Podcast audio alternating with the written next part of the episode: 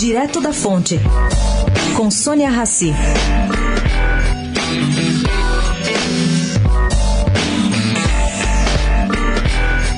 Eduardo Guardia, ministro da Fazenda, deu ontem continuidade à sua defesa ferrenha da proposta de privatização da Eletrobras ao repassar na Câmara dos Deputados os principais pontos do projeto de lei para a desestatização da empresa. Bom, Trata-se de um trabalho exaustivo, mesmo ante o novo mote adotado pelo governo federal. Guardia disse diversas vezes que a estatal não será privatizada e sim promoverá aumento de capital para poder voltar a competir no mercado. Olha, cá entre nós, isso é verdade.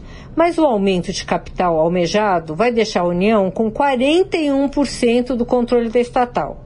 Isso significa que haverá pulverização desse controle. E a Eletrobras se tornará uma empresa pública, coisa para lá de excelente ao se considerar um bom futuro.